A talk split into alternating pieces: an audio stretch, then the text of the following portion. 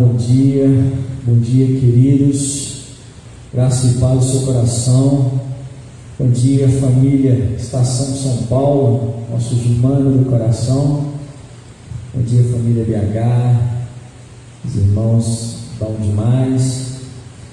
Que prazer estar aqui nessa manhã, né?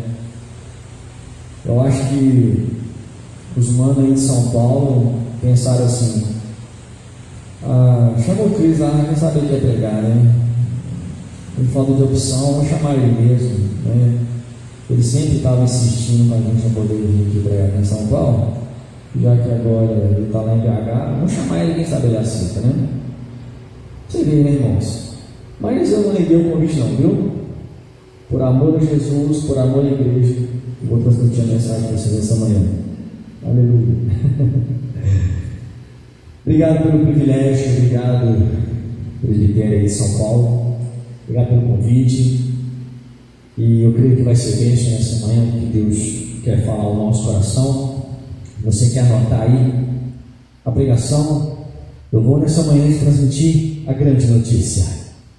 Né? Em primeira mão, primeira não, em várias mãos. Essa é uma grande notícia.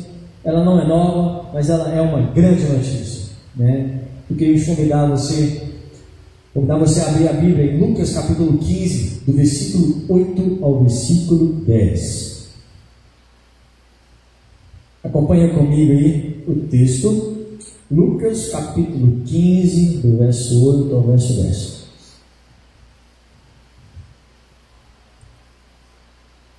Esse texto fala assim: Ou qual é a mulher que, tendo dez dracmas, se perder uma, não acende a candeia, varre a casa e a procura diligentemente até encontrá-la? E tendo-a achado, reúne as amigas e vizinhas, dizendo: Alegrai-vos comigo, porque achei a dracma que eu tinha perdido. Eu vos afirmo que, de igual modo, há júbilo, alegria nos céus, há júbilo diante dos anjos de Deus por um pecador que se arrepende. Amém. Vamos orar. Senhor Deus Pai, Deus maravilhoso, grandioso e tremendo, oro nessa manhã, Deus, para que a Sua mensagem possa invadir os nossos corações, que a Sua mensagem venha de contra a nossa vida, que a Sua mensagem, Deus, venha transformar o nosso ser. Faz-nos, Deus, mais parecidos com o Seu Filho a cada dia, em nome de Jesus. E que nessa manhã nós possamos é, ser alimentados com um pão precioso, a Sua palavra, que é alimento saboroso, mel para os nossos lábios. Em nome de Jesus. Amém. Queridos, é, essa parábola que Jesus está contando, ela é muito parecida com a parábola da ovelha perdida, do filho pródigo. Nesse capítulo 15, nós vamos encontrar aqui três parábolas contadas por Jesus mas a gente tem que entender por que ele está contando isso. Está contando para quem? Está contando para os discípulos? Que grupo que é esse que está ali? Então vamos lá, para a gente poder entender melhor. Aqui nós vemos três grupos presentes no meio é, dessa multidão. Nós vemos um grupo de pecadores, um público de publicano e um grupo, é o público né, de religiosos. Então, esse grupo de pecadores, quem eram os pecadores? É aquela turma que, muito legal, não sabe? Eles eram pessoas moralmente marginalizadas e de má reputação na sociedade. Aquelas pessoas que não possuíam um padrão né, da vida provada pelos religiosos da época eles eram excluídos do convívio social. Havia também ali os publicanos. Eles eram cobradores de impostos, judeus, que estavam a serviço do Império Romano. Então, na sociedade, eles eram considerados traidores, porque eles extorquiam os irmãos judeus. Havia também esse grupo de religiosos. Esse grupo de religiosos é que acreditavam que para desenvolver um relacionamento com Deus, ter um relacionamento com Deus, era na sua própria força. As pessoas se, se esforçavam para obedecer às leis de Deus. Conheciam muito bem das leis e se esforçavam. Esse grupo de religiosos era aqueles que não entendiam como que Jesus dizia-se dizia -se ser santo, dizia ser filho de Deus e procurava relacionar com esses pecadores, prostitutas, cobradores de impostos, com mentirosos, ladrões. Como que Jesus, que se dizia ser filho de Deus, relacionado com pessoas complicadas? Mas aqui, eu quero dizer uma coisa para você. Jesus ama relacionar com pessoas complicadas. Graças a Deus por isso. Obrigado, Jesus, porque o Senhor ama relacionar comigo. A salvação para mim. Se é para mim, é para você também. Mas o legal disso é quando a gente desenvolve um relacionamento com Ele, Ele começa a descomplicar tudo que é complicado na nossa vida. Graças a Deus porque Ele nos ama. Mas qual a finalidade de Jesus está contando essa história? Jesus aqui, ele quer mostrar, revelar o amor do Pai, mas não aquele amor do tipo, ai que gostoso ser amado por Jesus, não importa o que eu faça, não importa o que eu diga, não importa o que eu pense, Ele sempre vai me amar, me ama do jeito que eu sou. Isso não é bíblico, né? Totalmente contraditório isso. Mas essa não é a questão da mensagem. Eu quero pegar aqui que o amor que Jesus quer revelar é o amor do Pai, é o amor que está interessado em salvar, reconciliar. É um amor que está voltado para aqueles que estão doentes. É um amor que se volta para aqueles que estão enfermos. E é uma coisa que a gente tem que sempre tem que estar cuidando, né? se a gente está, estiver pensando, se você está vivendo pensando dessa maneira, que está tudo bem, estou com uma vida legal, uma família boa, um bom trabalho, está tudo bem comigo, estou com uma vida top demais. Fazer para você, cuidado, cuidado. Porque nós precisamos e carecemos do Senhor todos os dias. Sem o Senhor não somos nada. Porque não são os sãos que precisam de médico, mas sim os enfermos. Jesus conta essas histórias para retratar o amor para com o pecador. Jesus conta essas histórias para retratar o amor que vai na direção do que está doente. E essa moeda perdida, essa dracma, essa moeda grega, equivalente a um denário romano, é o mesmo que um, o dia de trabalho. Fala Deus falar que essa mulher perdeu essa moeda. E a gente vê que ela perdeu dentro de uma casa, nesse pano de fundo aqui. Essa casa, ela é construída ali com barro batido. Sobe-se então as paredes sem janelas, tem umas fendas para ventilação e para iluminação, mas é precária a iluminação. É tão precária que a Deus fala que ela vai acender então um candeeiro para poder então começar a varrer e achar essa moeda. Então nós vemos aqui alguns pontos na vida dessa mulher. Ela não mediu esforços para procurar essa moeda. Ela não mediu é, é, é, esforços também para encontrar moeda. E ela celebrou quando achou moeda com seus amigos. Ela convidou seus amigos para celebrar porque achou moeda. E o ponto da mensagem que Jesus quer dizer é que é o seguinte: ei, a festa no céu quando o pecador se arrepende. A festa no céu quando nós voltamos para o Senhor. A júbilo, a alegria. E o que Jesus quer nos ensinar nessa parábola? Eu quero falar com você de alguns pontos que eu quero destacar. Primeiro, ele quer nos ensinar que o coração de Deus está voltado para o perdido. O coração de Deus está voltado para o perdido. Nós vamos falar aqui sobre o perdido, Você vai pensar, ah, poxa, perdido é aquele, lógico, que não está no caminho do Senhor, nunca teve experiência com Deus, está fora do propósito do Senhor, fora dos caminhos do Senhor. Perdido é aquele que um dia andou com Cristo, agora não anda mais. É aquele que você vê, que você percebe visivelmente a conduta, o caminho que ele está tomando para a vida dele está totalmente contraditório ao propósito de Deus. Você fala, esse cara está perdido. Mas há também um público também de perdidos que aqueles que pensam que pode estabelecer um relacionamento com Deus sua própria força, fazer os cumprir né, as obrigações de um bom cristão, como diz o profeta, compareça aos cultos, seu oro, o jejum, mas não vive, não desenvolve uma intimidade com Deus. Aqueles que julgam que a sua religiosidade pode garantir um lugar de aceitação junto do Senhor. O religioso é aquele que vive aparentemente né, às vistas de todos, com os aplausos. Nossa, que cara legal, nossa, crente, que isso, esse cara, crente, esse cara é cristão. Ó, ó lá, comportamento, ó, joinha. Mas ele não confia na graça do Senhor para a sua salvação e reconciliação. Então, ele é tão perdido quanto aquele que está perdido no mundo. Se for olhar aqui um texto, tão perdido quanto as pessoas que os fariseus, os fariseus julgavam, estavam também os fariseus. Quando você vê uma pessoa perdida, você logo vê é um pecado muito exposto.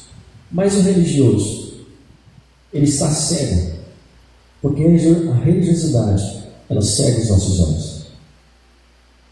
Porque você pensa que está tudo bem, que está tudo certo. Ah, eu não tenho, eu não tenho esse problema. Eu, estou errado. Eu não tenho que me arrepender disso. Cuidado, mais uma vez.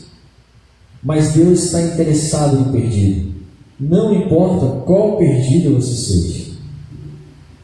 Deus está interessado no perdido, não importa qual perdido você seja. Se nós formos ver a continuação do capítulo 15, até onde eu li aqui no versículo 10, nós vamos ver a parábola do filho pródigo. Eu vou te fazer uma pergunta: qual dos dois filhos estavam perdidos? O mais novo ou o mais velho? Os dois estavam perdidos. O primeiro, perdido no mundo. O segundo, na sua autoafirmação. O segundo, pai, eu estive com você desde o início. Pai, eu fiz isso. Pai, eu tenho feito aquilo, você não me dá nada. Os dois estavam perdidos. Mas o segundo ponto que nós podemos ver aqui nessa história que Deus está contando, Jesus quer transmitir e dizer que Deus não mede esforço para alcançar o perdido. Nós vimos no primeiro ponto aqui que eu estou compartilhando, que Deus ele se volta para o perdido. O coração dele se volta para o perdido. E agora, quer dizer que Deus não mede esforço para alcançar o perdido. Nós vemos que Jesus ele batia tanto nos, nos religiosos, né? o bater do tipo do confrontar eles ali. Eu fiquei pensando, Deus, poxa, pegava pesado com os caras. Mas a gente percebe que Deus se compadecia deles demais. E eu fiquei pensando assim, Senhor, se esses caras tivessem entendido a sua palavra, se tivessem aberto o coração, quantos Paulo não teríamos espalhados naquela época? Conhecedores da lei, entendiam, né, conheciam ali toda a palavra, mas não desenvolveu um relacionamento com Deus. Tão perdido estava. Os religiosos não enxergavam seus estados caóticos, eles eram confrontados para que os olhos deles pudessem ser abertos. Mas vemos aqui que Deus não medir esforços para alcançar o perdido. Deus não vai medir esforços para impactar nossas vidas. Deus não vai medir esforços para confrontar a mim e você. Deus não vai medir esforços para chacoalhar a nossa vida. Quantos de nós aqui já fomos confrontados pelo Senhor, na é verdade? Quantos de nós aqui já não fomos chacoalhados pelo Senhor? Aí eu vou apertar minha pergunta: quantos de nós aqui não estamos sendo chacoalhados pelo Senhor nesses dias? Quantos de nós aqui não temos, não temos sido balançados nesses dias pelo Senhor? Na história, nós vemos, nós vemos Deus se movendo, não medindo esforços para virar o mundo de ponta cabeça, para alcançar o mundo que. Nós vemos isso em Gênesis, capítulo 3, versículo 15. Momento de caos ali no jardim, o homem peca, o distanciamento acontece, sem mais a presença do Senhor. Deus então traz uma palavra. Deus então traz uma promessa de esperança. Deus também não mediu esforços quando ele foi capaz, em uma humanidade consumida pelo caos e pela violência, preservar uma família para então dar início a uma nova civilização.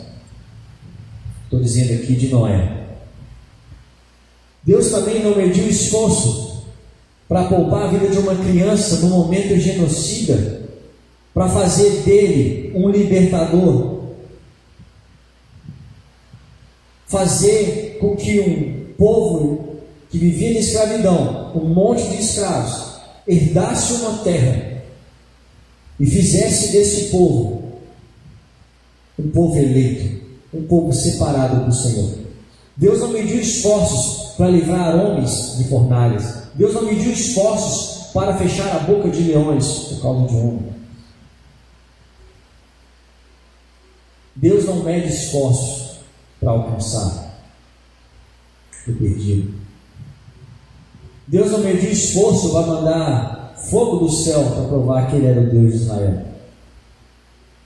E se isso tudo não fosse suficiente, se isso tudo que eu contei para você não fosse suficiente, se isso tudo que nós vemos no Velho Testamento, o mover de Deus, Deus desceu de sua glória e se fez homem, como eu e você.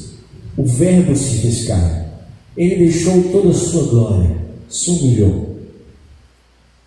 Ele se fez de simples. Ele se entregou.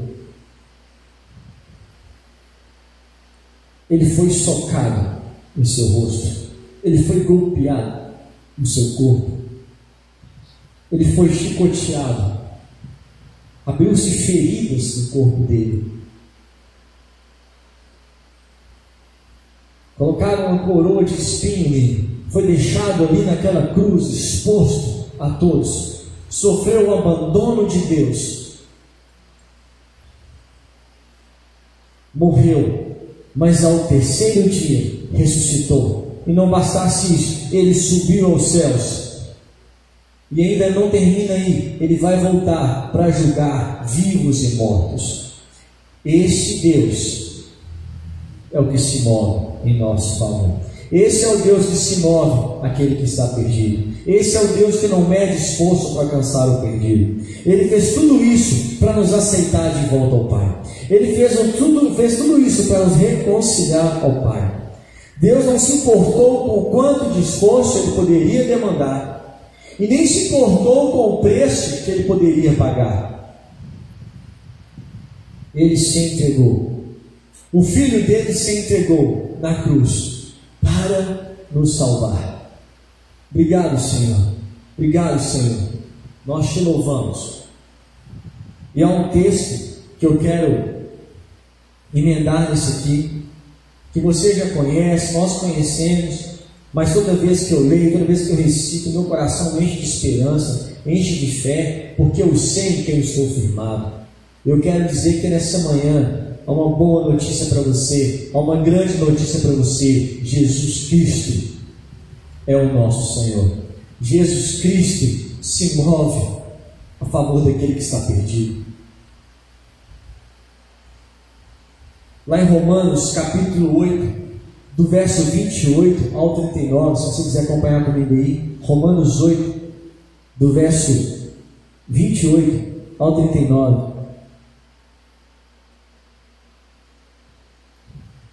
A Bíblia fala assim: Sabemos que todas as coisas cooperam para o bem daqueles que amam a Deus, daqueles que são chamados segundo o seu propósito. Porquanto aos que de antemão conheceu, também os predestinou para serem conformes à imagem do seu filho, a fim de que ele seja o primogênito entre muitos irmãos. E aos que predestinou, a esses também chamou, e aos que chamou, a esses também justificou, e aos que justificou, a estes também glorificou. Que diremos, pois, à vista dessas coisas? Se Deus é por nós, quem será contra nós? Aquele que não poupou o seu próprio filho, antes por todos nós o entregou, porventura não nos dará graciosamente com ele todas as coisas? Quem tentará acusações contra os eleitos de Deus? É Deus quem os justifica. Quem os condenará? é Cristo Jesus quem morreu, ou antes, quem ressuscitou, o qual está à direita de Deus e também intercede por nós. Quem nos separará do amor de Cristo? Será tribulação ou angústia, ou perseguição, ou fome, ou nudez, ou perigo, ou espada, como está escrito: por amor de ti, somos entregues à morte o dia todo, fomos considerados como ovelhas para o matadouro.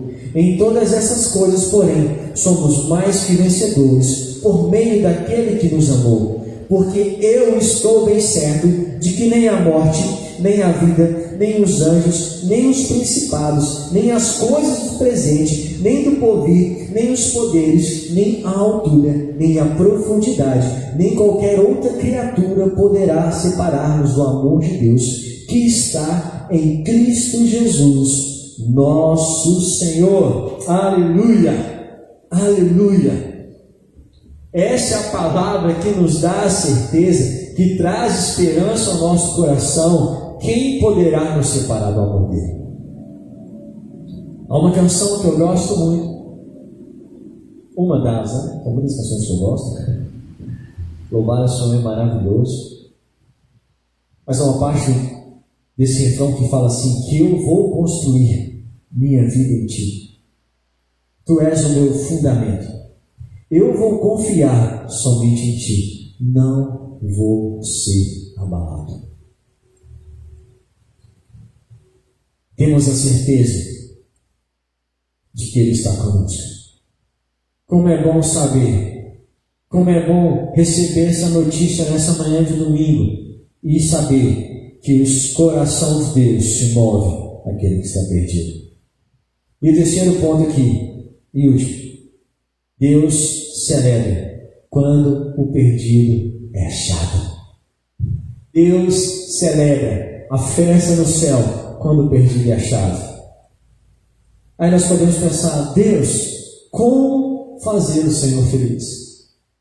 Como que eu posso tirar um sorriso do seu rosto, Pai?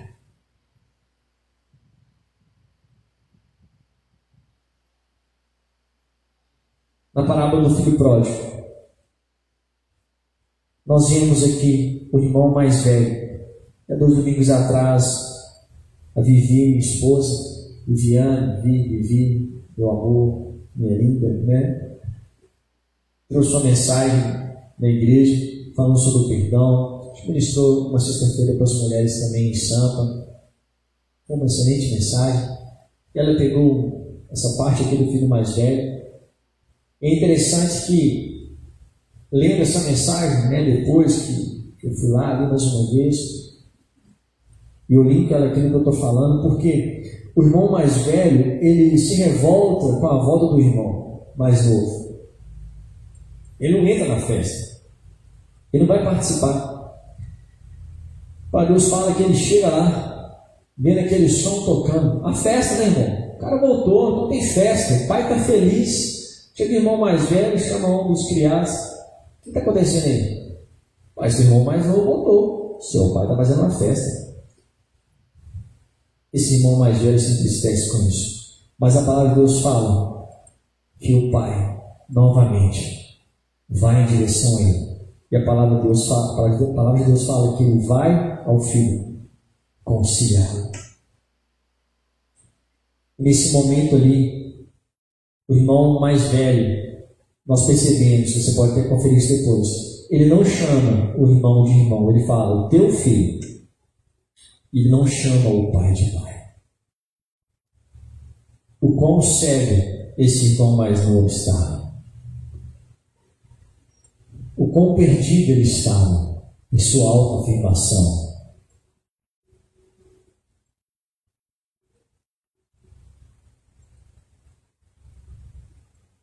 O quão perdido ele estava porque ele ficou muito revoltado em saber que o filho que antecipou a herança, né, um adiantamento aí da herança para ele, curtiu, gastou tudo e voltou e o pai fez uma festa aí. O pai está fazendo uma festa e ele gastou uma grana para isso. Ele gastou o quê? A minha herança.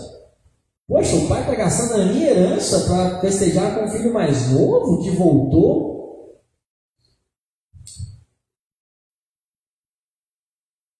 Aí eu fiquei pensando, Pensamento é uma construção da parábola do crise aqui, tá?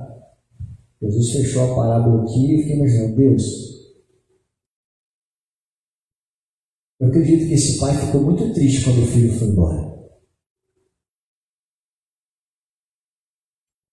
E se o filho mais velho tivesse realmente vivendo essa filiação, essa paternidade com aquele pai ali, se ele tivesse tido um coração tipo assim, pai, dá minha herança agora, que eu vou lá buscar o meu irmão, porque o Senhor está triste. Dá minha herança, porque eu vou lá buscar ele. Eu vou gastar o preço que for preciso para trazer ele de volta. Amados, nesse texto aqui nós podemos ver três filhos aqui. Um filho, o filho mais novo, que está perdido. O segundo, filho mais velho, está perdido. E tem um terceiro filho, que está contando essa parábola.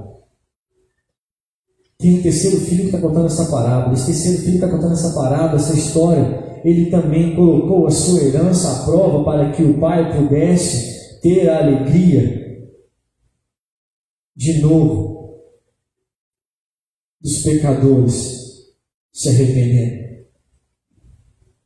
O terceiro filho que está contando essa história aqui, ele pôs à prova a herança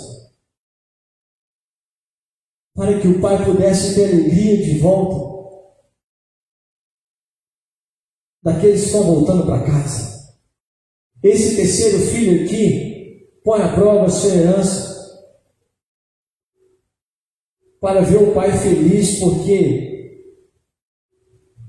pecadores estão retornando para o lar, para o abraço do Pai. E nessa manhã, essa é a boa notícia que eu tenho para você. Deus não apenas se volta para o perdido, Deus não apenas move o coração dele a favor do perdido, mas Deus, ele celebra a volta daquele que está perdido. Isso é algo que nós temos sempre estar sondando no nosso coração, Senhor. Como que eu estou? O Espírito Santo de Deus sonda o meu coração. Talvez em algum ponto aqui você tenha se identificado, o Espírito Santo de Deus tenha falado com você. De fato, eu posso dizer para você, amados, que a religiosidade, ela segue os nossos olhos. Ela não nos faz enxergar o quanto nós estamos precisando do Senhor. O quanto nós precisamos do sangue, precisamos do perdão do Senhor. Esse domingo é o domingo dessa boa notícia. Esse domingo é o domingo que o Pai quer celebrar a sua volta. Talvez você está me ouvindo aí, você tenha dado distante do Senhor. Você tem deixado a Bíblia no canto ali, o seu momento de oração, você já nem, nem faz dele mais. Chegando naquele ponto, você não quer nem ver mais os irmãos. O convite de Jesus para você nessa manhã. Há uma notícia que eu quero te dar nessa manhã. Existe esse evangelho que está sendo aqui exposto para você, a boa nova, que Deus quer relacionar com você. A promessa foi dada desde Gênesis, a promessa foi cumprida com a volta de Jesus. É uma promessa ainda que vai se cumprir que ele vai voltar para buscar os seus e julgar a terra. E é tempo que nós temos visto isso se acelerando, isso cada, está cada vez mais próximo. Eu creio que Deus está se movendo para chamar os seus de volta. Deus está querendo resgatar você de volta. Eu quero orar nessa manhã por isso, porque eu creio que o Espírito Santo de Deus está falando ao seu coração. A presença de Deus está enchendo a sua casa e agora, em nome de Jesus. Senhor, nós te agradecemos, Pai, pela Sua verdade, pela forma como o Senhor se revela a nós, pela forma como o Senhor se move.